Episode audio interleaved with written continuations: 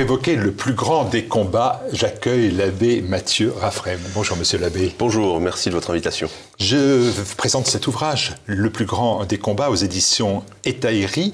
Euh, on le trouve cet ouvrage sur le site de TVL à la rubrique boutique, mais aussi euh, sur le site direct, en vente directe, le plus grand combat, pardon, point comme. Mais on va voir s'afficher tout de suite euh, l'adresse internet pour euh, avoir cet ouvrage dont on va parler tout de suite. Il est urgent de parler, dire la vérité au monde, de gueuler si nécessaire. Est-ce que c'est pour cela que vous utilisez euh, les réseaux sociaux pour vous faire entendre? Instagram a remplacé la chair. AIRE. Benoît XVI, le pape Benoît XVI avait une, très belle expression. Il disait le, Internet et les, les réseaux sociaux, c'est ce qu'il appelait le continent numérique. C'est comme le huitième continent. De la même façon que euh, au, à la fin du XVe siècle, au XVIe siècle, on envoyait des missionnaires pour, euh, pour évangéliser le Nouveau Monde, eh bien, il faut envoyer aujourd'hui des missionnaires. L'Église envoie aujourd'hui des missionnaires pour évangéliser ce nouveau continent qu'on a découvert, le continent numérique. Et donc, euh, c'est un peu comme ça que je me que je me vois dans le dans ce ministère euh, virtuel, c'est-à-dire comme euh, il y a d'autres prêtres qui, font aussi le même le même travail. Il y a aussi des laïcs qui font ça très bien. C'est un travail d'évangélisation pour toucher des gens qui, sinon, n'iraient par eux-mêmes, d'eux-mêmes, jamais dans une église rencontrer un prêtre pour chercher un numéro de téléphone, etc. Est-ce qu'un prêtre, c'est pas, euh, j'allais dire de manière euh, naturelle, quelqu'un qui est proche des gens? C'est-à-dire quelqu'un qui accompagne les naissances, qui accompagne les mariages, qui accompagne aussi les décès. Cette proximité, est-ce qu'on la perd pas dans un continent numérique? Oui, oui, et je pense que c'est une très bonne objection que vous faites, euh, en particulier parce que le christianisme, je viens de la théologie, le christianisme, c'est la religion de l'incarnation. Le Christ, il ne s'est pas fait euh, livre, comme dans l'islam par exemple. Le Christ, il ne s'est pas fait euh, euh, doctrine, il s'est fait homme. Il s'est fait une personne humaine qui a rencontré des gens, qui a parlé avec des apôtres, qui les a convertis, qui les a, qui, qui l'a connu, qui l'a touché. Et, il a transmis à ses apôtres, qui de même eux-mêmes ont transmis à d'autres générations, etc. Donc le christianisme passe toujours par des hommes en chair et en os, par des de génération en génération, les générations de chrétiens, les communautés chrétiennes qui enseignent la foi, etc. Donc c'est une très bonne objection. Et alors, euh, moi, j'y réponds. J'y réponds en, disant que moi, je ne fais que finalement qu'un travail euh, d'aiguilleur du ciel aiguilleur numérique. C'est-à-dire que je, ne prétends pas remplacer le, le prêtre dans sa chair euh, AIRE, ni dans sa chair euh, AIR. C'est-à-dire que euh, je suis un prêtre virtuel souvent je rencontre des gens qui me disent ah je vous, je vous connais. Bah, moi je vous connais pas désolé. Donc parce qu'évidemment il, il, y a un rapport euh, inégal entre ce, celui qui propose quelque chose sur les réseaux et celui qui, qui le reçoit. Euh, et donc tout ce que je fais c'est aiguiller les gens vers des paroisses vers des prêtres en chair et en os euh, pour par exemple pour être baptisés euh, pour euh, faire leur communion pour se confesser pour et même pour répondre à des questions. Moi je peux pas répondre à toutes les questions de, du monde entier. Même de tous les gens à qui j'ai enfin, à qui j'ai que, j'atteins par les par les réseaux évidemment. Donc euh, tout ce que je fais, c'est de leur dire euh, allez vers une paroisse, trouver des bons prêtres, euh, allez voir un prêtre pour poser vos questions et pour avoir ce, ce rapport humain, charnel, d'incarnation avec Jésus-Christ. Le constat que, que, vous faites et que vous transmettez donc par les réseaux sociaux, c'est nous ne sommes plus, nous ne savons plus qui nous sommes, d'où nous venons, ni dans quelle direction nous devons aller. Vous, définissez, vous dessinez un monde qui n'a plus de passé, mais qui n'a pas euh, de futur. Ça, c'est votre mission? Est-ce que c'est ma mission de décrire ce monde? Je pense que tout, missionnaire, justement, doit comprendre la civilisation, le monde dans lequel il, arrive. Le missionnaire qui part en Amérique, qui découvre les Indiens, la première chose qu'il doit faire, c'est déjà comprendre leur langue, apprendre leur langue et, comprendre leurs leur, euh, préoccupations, leur mode de vie. Et, et c'est cet effort-là, je pense, que l'Église doit faire à chaque, à chaque époque.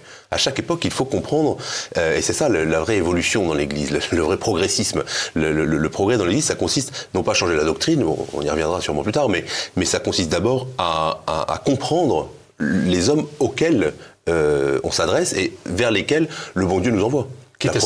Quitte à s'adapter quitte à s'adapter, adapter son langage, adapter ses modes, son mode de communication, euh, mais tout en restant évidemment fidèle à la doctrine, à l'enseignement du Christ. C'est parfaitement clair. Vous proposez plusieurs options qui vont de la, de la plus facile à, on va dire, la plus radicale. Quelles sont-elles ces options? Alors, ce que j'essaie de, de, présenter dans, dans cet ouvrage, c'est que L'option la plus simple, qui est celle que la majorité suit, c'est de se laisser porter par le courant. Et finalement, euh, d'essayer d'adapter la morale, puis la foi, puis euh, toute l'Église à une espèce de, de, pression, une espèce de pression du monde qui exige que l'Église change son discours, que les catholiques s'adaptent au monde, etc. Et malheureusement, c'est un peu la tendance qui a été suivie par les autorités dans l'Église, par certains courants en tout cas, et qui aujourd'hui, ces courants ont pris de plus en plus de, place et de force dans, dans l'Église. Euh, J'oppose cette tentation de, l'adaptation au monde, cette tentation du, du ce qu'on appelle le modernisme, du néo-modernisme, de la modernité. Euh, J'oppose au contraire l'attitude que je pense être la juste attitude, c'est d'être euh, de nager à contre-courant de nager à contre-courant, comme le Christ lui-même a nagé à contre-courant à son époque. C'est quand même la, première des choses, c'est que le Christ n'a pas cherché à être bien compris, à être accepté par le monde. Bien sûr, il a parlé, il a prêché, il, s'est adapté à son auditoire. Il, y avait une progression dans l'enseignement du Christ. Il dit pas tout dès le début. Il commence par dire des choses que les, que les juifs de son, du, du, peuple juif, héritier de l'Ancien Testament, enfin, qui connaissent l'Ancien Testament, euh, sont capables de comprendre. Et puis il ajoute petit à petit cette nouvelle religion qu'il vient apporter, cette religion euh, en esprit et en vérité. Euh, on n'adore plus au temple, mais on, adore euh, à l'intérieur de sa relation, euh, dans sa relation personnelle à Dieu, etc. Donc il, il, il, a, il par exemple sur l'Eucharistie, c'est très célèbre, ce passage chapitre 6 de Saint Jean, le discours du pain de vie, il dit faut, il faut manger ma chair et boire mon sang. Et là, tout le monde s'en va. Tout le monde s'en va. Euh, et donc même le Christ se tourne vers, les apôtres et leur dit, mais est-ce que vous aussi vous allez partir? Et Saint Pierre lui répond, dans sa franchise très humaine, euh, mais vers qui irions-nous, Seigneur? Vous seul avez les paroles de la vie éternelle. L'air de dire, on ne sait pas trop où aller, donc euh, on est bien obligé de rester, même si on comprend rien. tout ça pour dire que le chrétien doit être, doit accepter de nager à contre-courant.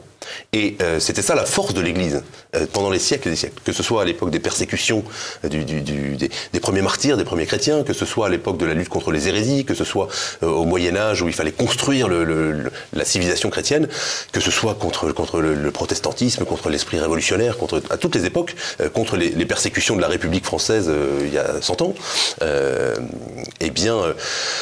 Euh, les chrétiens, les catholiques, l'Église catholique s'est toujours présentée comme un, mur, une citadelle inébranlable contre les ennemis. Il faut reconnaître qu'elle qu a eu toujours des ennemis. Et il faut accepter cela. Et je pense que c'est le plus grand défaut aujourd'hui dans l'Église, c'est de penser plaire à tout le monde. Et on, finalement, la, la, citadelle, eh bien, se fait envahir. Après un constat finalement assez sombre, le postulat lui, et, et, l'aime beaucoup moins parce que vous dites j'ai le sentiment, je suis intimement convaincu qu'un immense champ d'apostolat s'ouvre aujourd'hui pour l'Église en France. Alors, cette vision, bien évidemment, c'est assez facile de vous dire qu'elle se fracasse euh, devant la réalité des faits. Alors, euh... la porte se ferme. Vous avez fermé la porte. Alors, euh, c'est vrai que, comme, comme, on le disait de façon, comme on le dit de façon un peu euh, euh, sarcastique. Euh, dans les années 60-70, on a voulu ouvrir grand les portes de l'église pour qu'un nouvel air frais euh, rentre dans l'église. Et puis on a ouvert les portes, en fait, tout le monde est sorti. Personne n'est rentré, tout le monde est sorti. Euh, ça, c'est vrai. Il faut partir du, Il faut être lucide. Et moi, je reproche à beaucoup d'autorités dans l'église, à beaucoup des autorités, ceux qui ont l'autorité dans l'église, de ne pas avoir la lucidité et le courage de faire ce constat de la crise de l'église. Il y a clairement une crise dans l'église gravissime. Euh, je vous donne un chiffre. Aujourd'hui, il y a à peu près 14 000 prêtres en France euh, il y en aura 7000 dans 5 ans. C'est-à-dire qu'on on ordonne, on se réjouit dans l'Église quand on ordonne 80 prêtres dans l'année en France, alors qu'en fait, il y en a 800 qui meurent. Donc il faut ouvrir les yeux. Euh, on fait les GMJ, tout le monde dit c'est génial, il y avait euh, 40 000 jeunes français qui sont allés. Euh, C'est-à-dire que ce sont les derniers qui restent, quoi. Euh, alors à Paris, effectivement, ça fonctionne dans les, villes de province. Il y a quelques, il y a quelques paroisses euh, dynamiques et c'est très bien. Je m'en réjouis. Mais il suffit d'aller dans n'importe quelle euh, campagne française pour se rendre compte que, en fait, euh, l'Église n'est plus capable, ne sait plus parler à, au, au, peuple et à la jeunesse dans, dans sa majorité. Donc, il faut partir du, du, du, effectivement, ouvrir les yeux sur, sur ce constat. Maintenant, ce que je constate et ce, que je, je, ce dont je veux témoigner dans cet ouvrage, c'est qu'il y a une véritable curiosité de tout un peuple euh, français qui, s'est senti abandonné par l'Église depuis deux générations, qui veut retrouver, dans les circonstances actuelles, ses racines, euh, une, vision euh, transcendante, euh, une, destinée surnaturelle, et, qui veut retrouver un sens à sa vie, tout simplement. Donc, évidemment, c'est face à la crise, par exemple la crise du Covid, par exemple le danger que représente l'islam en France aujourd'hui, beaucoup de jeunes se disent mais je suis qui? Qui suis-je? Et ils veulent revenir.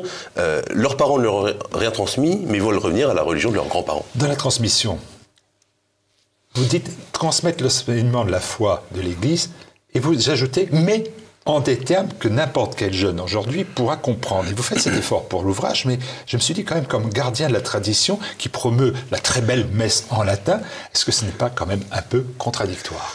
Eh bien, c'est exactement ce, dont je témoigne et ce dont je suis absolument persuadé. La messe en latin plaît bien plus aux, jeunes de banlieue, aux jeunes de cité, aux jeunes désœuvrés d'aujourd'hui, aux jeunes en recherche de racines, que, euh, que la messe en français. Et c'est ça tout le paradoxe. C'est parce que l'Église est, héritière d'une tradition bimillénaire, parce que euh, on fait dans, l'Église euh, ce qui se faisait à l'époque de Sainte Jeanne d'Arc, de Clovis et, de, des premiers chrétiens, c'est ça dont ont besoin les jeunes aujourd'hui, c'est ça que cherchent les jeunes. Les églises dans lesquelles on fait des boîtes de nuit, on fait des jeux vidéo et on, on essaie d'attirer les jeunes avec des choses qu'on trouve ailleurs que dans les églises n'attirent personne, n'attirent très très peu. Et donc, donc c'est effectivement le, pari. Et pour revenir à la question précédente, euh, j'en ai été le, premier témoin euh, à mon plus grand étonnement depuis, depuis deux ans. C'est-à-dire que sur les réseaux sociaux, au début, j'ai eu un petit succès, euh, quelques centaines, quelques milliers de personnes qui m'ont posé des questions, qui m'ont suivi, etc. Rapidement, je me suis dit, bon, on a fait le tour, c'est plus possible. Et aujourd'hui, je, le, je, le, vis, et les autres prêtres qui sont sur les réseaux sociaux feront le même témoignage, qu'il soit traditionnel ou pas traditionnel. Il y, a, y a un engouement de la jeunesse pour la, foi catholique. Euh, moi, j'en suis aujourd'hui à 40 000 abonnés sur Instagram et ça continue. Je, n'arrive pas à expliquer ça, si ce n'est la providence divine. Euh, et, je m'en réjouis. Et, c'est, à mon sens, euh, le début de quelque chose. C'est simplement un début, parce que ça fait un effet de boule de neige. ça redevient branché chez les jeunes d'être catholique branché chez les jeunes, d'être catholique. Et puis, il y a quand même votre personnalité. cette personnalité, elle, transparaît euh, dans l'ouvrage euh, parce que vous évoquez les raisons qui vous ont amené à, devenir prêtre. Et là encore, pardonnez-moi à nouveau, monsieur l'abbé, de relever quelques contradictions. On a du mal à, retrouver à travers vous là, avec votre sultane, avec euh, votre prêtrise, le batteur d'un groupe de rock ou le gardien de but de hockey sur patin à roulette. De ring hockey, exactement. mais cette remarque, vous savez, je pense que c'est une remarque que beaucoup se, font quand ils voient un prêtre en soutane. Ah, c'est peut-être caractérisé un peu de votre génération sans aucune. C'est aimable. Là, vous me provoquez. Oui, oui, oui, mais, mais je sais pas. Je pense que c'est caractéristique d'une certaine génération euh, de gens qui me disent mais comment en soutane, mais comment est-ce que vous pensez parler aux jeunes Parce qu'il y a une espèce de, fantôme, de fantasme que le prêtre en soutane est forcément quelqu'un de triste, de, pas drôle, d'insupportable, qui donne des leçons de morale et qui. Euh, l'autre jour, il y a un jeune qui m'a raconté qu'il était allé dans une église en disant j'aimerais me faire baptiser. Alors le curé qui le reçoit, un vieux prêtre de, campagne, dit ah c'est super, etc. Et il dit bah l'abbé Laguérie, euh, que vous avez déjà reçu ici, euh, j'ai suivi son catéchisme, etc. Elle mon Dieu, mais non, mais dans le scène des choses, qui c'est pas du tout la même religion. Euh, donc il y a une espèce de, fantasme dans la, oui, une génération de pas utiliser le mot boomer parce que je veux pas euh, ce qu'on appelle effectivement les, les, vous êtes une âme charitable. Non parce qu'il n'y a pas de jugement de valeur c'est un constat euh, voilà. Mais euh, il y a cette idée effectivement que le prêtre en soutane est forcément quelqu'un d'insupportable qui va venir vous embêter vous vous empêcher de faire ceci cela qui va et alors que je pense que c'est pas du tout le cas et, euh, et c'est pas simplement une question de personnalité, de ma propre personnalité, mais je vous présente des centaines de prêtres en soutane traditionnels qui sont euh, bien plus modernes, bien plus branchés que beaucoup de prêtres euh, qui n'ont pas de soutane et qui pensent, qui, séduisent comme ça. Et question d'ailleurs incidente, il y a beaucoup de prêtres, y compris dans les paroisses maintenant, qui, reprennent et remettent la, soutane. Ça, veut dire quoi profondément? Quel bah message qu'on envoie quand on porte la soutane? Pas, de col romain, mais quand on porte la soutane, quel est le message qu'on veut donner aux, personnes? Moi, j'assimile, si vous voulez, les prêtres qui sont en col romain, habillés en noir avec un col romain, c'est quasiment comme une soutane. L'important, c'est que de, loin, on identifie un prêtre. Pour moi, c'est pour ça que je, porte la soutane depuis le 2 février 2004. Ça fait bientôt 20 ans, tous les jours de ma vie. Euh, et quand je mets ma soutane, je me dis, je veux que de, de loin, les gens se disent, ça c'est un prêtre, et qu'ils pensent à Jésus-Christ. Si on veut convertir le monde, il faut faire penser au Christ.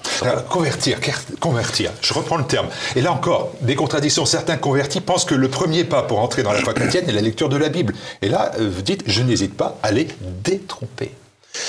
Oui, alors Ça ça, mérite une explication. Ça mérite une explication, mais j'insiste, euh, parce qu'en fait, c'est l'influence du protestantisme.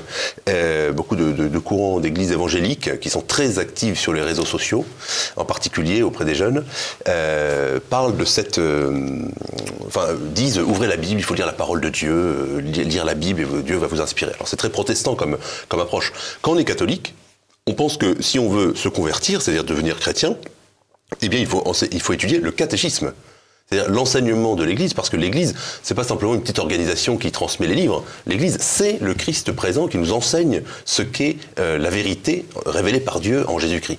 Et donc, euh, bien sûr, il faut lire l'Évangile. L'Évangile, qui, qui- qui sont les, quatre Évangiles, qui sont des livres du Nou- Nouveau Testament, qui sont dans la, dans la Bible. Mais euh, celui qui se lancerait dans la lecture de l'Ancien Testament dès, le début, euh, c'est- illisible. Alors bon, la, la Genèse, ça va, c'est intéressant. L'Exode, encore, c'est il y a un peu d'aventure.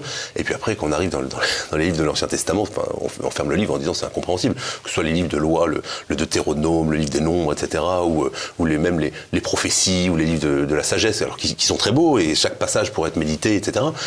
Mais quand on est catholique, on pense que, quand on est chrétien, on pense que l'Ancien Testament n'a de sens que par rapport au Christ, parce que ce n'était rien d'autre qu'une préparation euh, historique, spirituelle, intellectuelle euh, pour permettre euh, l'enseignement du Christ. Donc il faut commencer par le Christ. Et ensuite, une fois qu'on connaît bien le catéchisme, qu'on connaît bien l'Évangile, alors effectivement relire l'ensemble de l'Ancien Testament.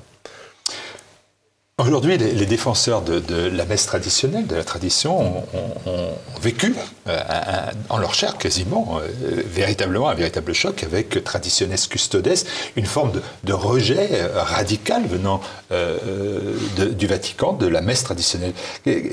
Quand vous avez vu ça, quand vous voyez cela, qu'est-ce que vous avez envie de dire au pape, au Saint-Père, dont la parole, et si vous me permettez, mauvais jeu de aux paroles d'évangile, non? Alors, tout catholique re- respecte la parole du pape, Euh, bien sûr. Donc il faut recevoir ce que dit le pape avec euh, sérieux, on ne peut pas euh, rejeter ça d'un revers de main. Maintenant, je lui dirais, euh, si, on me le permet, je reprendrai les paroles de, de Monseigneur Lefebvre, qui a été l'un des premiers, ou peut-être l'unique évêque, grand défenseur de la tradition depuis les années 60, euh, qui disait, laissez-nous faire l'expérience de la tradition. On laisse faire un tas d'expériences, on veut moderniser l'Église, on laisse le libre cours à toutes les nouveautés. Et le pape, d'ailleurs, c'est assez contradictoire, parce que dans un certain nombre de, discours, il dit aller vers les périphéries, aller vers ceux que l'Église a abandonnés, etc. Mais c'est ce que moi je fais en tout cas. Alors je fais avec le mode traditionnel, mais euh, pourquoi empêcher ça? Pourquoi tout serait bon, surtout les nouveautés les plus absurdes et les plus en plus contradictoires avec la, avec la, la tradition de l'Église, et pas ce que nos ancêtres ont toujours fait, et ce que les prêtres ont fait pendant des générations. Donc je pense qu'il y a, là, malheureusement, je le dis euh, comme je le pense, je pense qu'il y a une contradiction dans le discours du pape, et, euh, et qui se trompe. Il se trompe. Je pense que quand on est catholique, on peut euh, dire, on peut penser que le pape se trompe sur tel ou tel point. Quand il dit qu'il faut bénir les couples homosexuels, le pape se trompe. Ah oui, clairement. Clairement. Alors euh, d'ailleurs, il ne le dit pas aussi clairement que ça. C'est-à-dire qu'il dit en fait c'est pas une vraie bénédiction, c'est une bénédiction des personnes, on sait plus trop parce que Un parce que Euh, non, c'est pas si simple. Ce qui est sûr, c'est qu'on on- on peut toujours bénir les personnes. Euh, on a, on- tous les prêtres ont toujours béni les personnes, euh, qu'elles soient. On ne demande pas, à la- la- on demande pas à à quelqu'un quelle est votre orientation sexuelle avant de, de lui donner de l'eau bénite ou de faire un signe de bénédiction. Euh, ce, ce qui est com- ce qui n'est pas possible, c'est de bénir le péché. Euh, que ce soit un péché d'homosexualité ou péché d'ailleurs de, vie euh, conjugale en dehors du mariage euh, ou n'importe quel péché, ce serait comme quelqu'un qui viendrait euh, voir un prêtre en disant est-ce que vous pouvez venir bénir ma voiture, je viens de la voler, est-ce que vous pouvez bénir ma voiture volée? Euh, le, le rôle du prêtre serait de dire en fait c'est mal de voler. Je peux te bénir pour que tu ailles rendre la, euh, prier pour que tu ailles rendre la voiture que tu as volée. Mais on pourrait pas, le prêtre, un prêtre qui dirait, ah bah c'est très bien, je te félicite, je bénis ta voiture, je te bénis toi, parce que tu as volé une voiture, ce serait absurde, ce, serait- aller contre le, but même de la religion, qui est de nous transformer intérieurement, nous convertir pour nous amener vers le bien, nous laisser de côté le, le, le, mal, nos défauts, nos imperfections, nos tentations, nos tendances, etc., tout ce qui nous écarte de Dieu, pour nous rapprocher de, de la vérité et de- du bien enseigné par le Christ. Comment fait-on Comment fait-on quand on vit de telles souffrances ou quand on pense que ce sont des erreurs importantes qui sont commises? Comment on fait? On, on- on fait semblant de ne pas voir ou euh, comment Comment vous voyez les choses? Comment un catholique qui lui est aussi euh, souffre parce qu'on lui empêche la, la messe en latin, on lui dit c'est Oui. pas bien, qui, qui voit des choses et des évolutions qui ne lui conviennent pas. Qu'est-ce qu'on lui dit? Moi, je lui dis, il faut faire confiance à la, à la providence divine. Je, assez paradoxalement, euh, je le dis toute objectivité, euh, depuis Traditionis Custodes, il n'y a jamais eu autant de gens intéressés par la messe traditionnelle. Et je pense que euh, ce, ce, ce, texte qui, a, qui essaie de limiter, d'interdire la messe traditionnelle, alors même que le pape précédent avait dit que ça ne peut pas être interdit parce que ce qui a sanctifié des générations dans le passé ne peut pas être considéré comme mauvais ou néfaste à une génération suivante. Donc c'est contradictoire. Et en plus, ça ne peut pas fonctionner. Et même, ça fait exactement l'effet contraire. Et je pense que, euh, paradoxalement, ce retour de beaucoup de jeunesse, de jeunes très éloignés de l'Église euh, à la foi catholique, euh, passe par une recherche, comme on le disait tout à l'heure, de, racines, de choses euh, traditionnelles, de choses qui viennent de, la sagesse du passé, qui sont en dehors de, des modes et en dehors de l'évolution du monde. Et, donc, paradoxalement, c'est dans la confrontation, enfin dans la, dans la persécution même, osons le terme, dans la persécution que le, christianisme se développe comme à l'époque des premiers chrétiens. Et, aujourd'hui, malheureusement, la persécution vient souvent de certains évêques qui, font, qui utilisent l'abus d'autorité, si vous voulez, qui utilisent ce texte, par exemple. Moi, ça m'est arrivé récemment, en disant non, je ne peux pas vous autoriser à célébrer la messe, alors que c'est faux. Le texte ne dit pas du tout ça. Donc il y a des idéologues qui, qui utilisent, qui abusent de leur autorité, mais dans cette souffrance, eh bien, c'est l'enseignement fondamental du, du christianisme, non C'est par la passion et par la croix que l'on arrive à la résurrection. Et donc euh, nous aussi, on, produit. Est-ce que, derrière tout ça, vous avez le sentiment que quand on est patriote, quand on est euh, identitaire, ou même quand on prend euh, conscience du problème de, l'immigration, de l'islamisme, on est en dehors de ce qu'on appelle l'universalisme chrétien? Alors ça, ça nécessiterait beaucoup de développement parce que c'est un peu complexe comme, comme question. Mais c'est vrai, par exemple, moi pendant longtemps j'ai dit sans aucun problème que j'étais identitaire. Et je, me rends compte qu'il y a des catholiques pour qui identitaire, c'est un gros mot. C'est comme si je disais, enfin, comme autrefois, j'étais homosexuel, on vous aurait chassé de l'Église. Euh, eh bien, c'est-à-dire qu'il euh, y a des gens qui sont spécialistes, qui sont contre, le, dénoncent le danger identitaire. Or, savoir qui on est, assumer sa propre identité, euh, ne me semble pas du tout contradictoire avec euh, l'enseignement du, du, du, christianisme. J'en donne un exemple très simple. Euh, le Christ, il s'est, enfin Dieu, pardon, s'est incarné en Jésus-Christ dans un temps, dans un lieu, dans un peuple, avec son identité, avec son histoire, avec son héritage, avec ses coutumes, avec ses traditions, etc. Euh, le Christ ne s'est pas fait indien d'Amérique, le Christ ne s'est pas fait gaulois, le Christ ne s'est pas fait celte, il s'est fait juif. Dans le peuple juif, avec tout, tout ce que ça signifiait d'histoire de, et, de, et de tradition. Euh, et donc, le, dans l'histoire de l'Église, le christianisme s'est développé en s'enracinant dans les cultures, dans les peuples. Euh, je, lis suffisamment dans le livre, je suis breton, et je l'assume euh, pleinement, avec, avec joie. Euh, il y a un catholicisme breton. Qui, s'est ancré sur les origines, sur les racines celtes, qui a récupéré un certain nombre de symboles, un certain nombre de coutumes, un certain nombre de, façons de faire. Le christianisme n'est pas quelque chose qui, qui va contre les, les civilisations humaines. Évidemment, c'est un enseignement surnaturel. Mais cette surnature ne vient pas écraser et détruire ce qui est naturel, ni dans les individus, ni dans les sociétés. Et donc, je pense que c'est une erreur théologique fondamentale de penser que le christianisme viendrait, viendrait imposer un espèce d'universalisme qui ferait des hommes un espèce de vaste mélange euh, indifférent, indifférencié. Donc les hommes seraient indifférenciés. C'est pas vrai. C'est pas vrai. L'histoire de l'Église n'a pas du tout fonctionné de cette façon. Qu'a pensé le christianisme en Chine? Comme ça, c'est les, missionnaires chinois, les, missionnaires euh, pardon jésuites qui sont allés en Chine euh, ont adapté un certain nombre de rites, un certain nombre de rituels pour comprendre les civilisations et les peuples dans lesquels ils voulaient, ils voulaient faire naître et faire prendre racine le, christianisme. De même en Bretagne, de même dans, tous les pays, euh, au, fur et à mesure de, l'histoire humaine. Et donc, euh, il me semble fondamental d'assumer que le christianisme retrouve ses identités locales, individuelles et, structurelles. C'est parfaitement clair. Benoît XVI, vous l'avez cité plusieurs fois dans Le sel de la, et la terre, l'ouvrage qu'il a rédigé, indiquait en substance Il est possible que nous soyons au seuil d'une nouvelle ère où le christianisme existera plutôt en petits groupes vivant intensément pour lutter contre le mal et en implantant le bien. Est-ce que vous, à votre niveau, en qualité de prêtre, vous prenez ces communautés enracinées? Oui, oui, tout à fait. Tout à fait. D'ailleurs, il y a un chapitre de l'ouvrage euh, qui, parle de, ces communautés. Il me semble indispensable de retrouver ce sens des communautés, déjà ce sens de la famille, parce que le premier vecteur de transmission de la foi, c'est la famille, fonder des familles catholiques qui assument leur, euh, leur, euh, leur croyance, leur identité euh, chrétienne, et qui ensuite s'entraident. Alors il ne s'agit pas de faire des, des espèces de, groupes sectaires qui vont s'enfermer dans un, dans, un, dans, un, dans un, village tous ensemble, sans parler comme des mormons, ou je ne sais pas quelle, quelle déformation du christianisme. Il, s'agit d'être le sel de la terre, comme c'est une expression du Christ lui-même, il faut être la lumière du monde et le sel de la terre. Et si le sel s'affadit, avec quoi ça le raton? Donc euh, il faut que ces petites structures euh, familiales soient le ferment dans la pâte, soit le, sel qui donne le goût à la vie et, qui structure la société. Et ces, familles doivent travailler ensemble, doivent s'unir en particulier autour d'écoles. Très important, les catholiques, je pense que le défi principal d'une famille catholique aujourd'hui, euh, c'est l'éducation des enfants, pour pouvoir transmettre, pour savoir transmettre.